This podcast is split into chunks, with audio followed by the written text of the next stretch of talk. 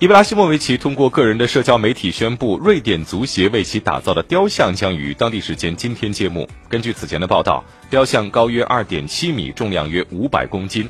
雕像树立的地点位于马尔默俱乐部新旧球场之间的一片广场上，也正是伊布开启职业生涯的球场。